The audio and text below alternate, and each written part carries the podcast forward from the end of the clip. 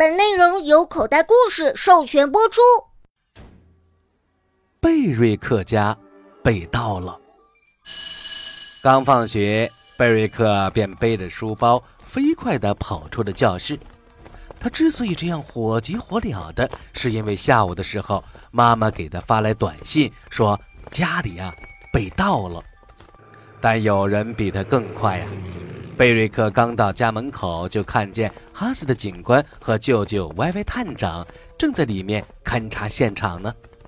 这间房子里到处都是玻璃碎片，屋子里的东西也被翻得乱七八糟的，几个柜子上的玻璃门也都被强盗打得粉碎，所以玻璃碎片才散落的到处都是。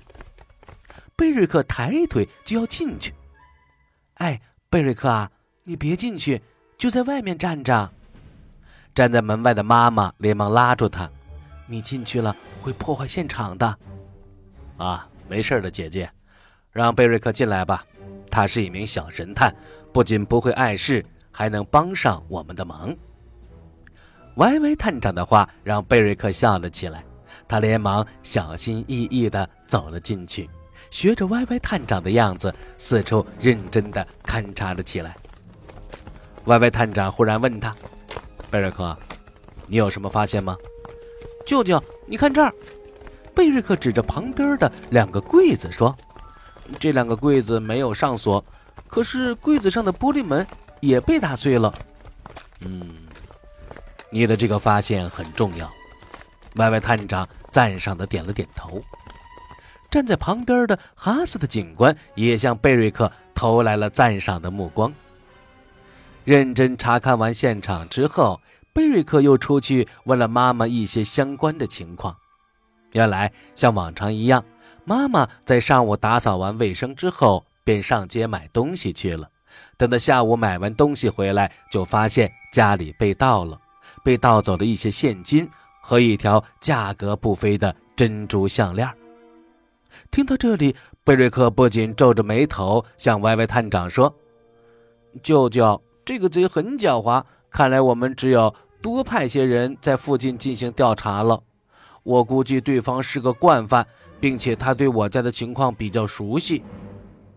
哈斯的警官说：“呀，你放心吧，我们已经派人在四周进行勘察了。”哈斯的警官的话音刚落，就有电话打了过来。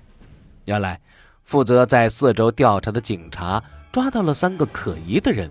正要带他们去警局盘问，这三个人，两男一女，其中一个男的是化妆品销售人员，他经常在这附近兜售化妆品；另一名男的是锁匠，他经常帮人修锁开锁；而那女的是附近一家书店的管理员。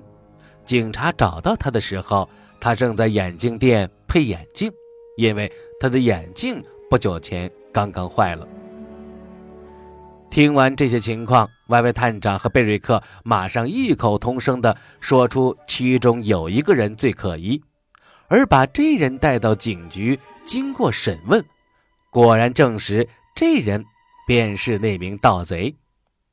小朋友，你知道歪歪探长和贝瑞克说的盗贼是谁吗？为什么？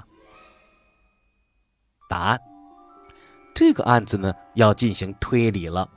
根据案发现场的情况，可以得出这样一个假设：那个盗贼之所以要把所有柜子的玻璃门打碎，是想掩盖一件事情，那就是他在作案时不小心把眼镜片打碎了，所以他便把所有的玻璃门都打碎，借此掩盖现场留下的玻璃碎片。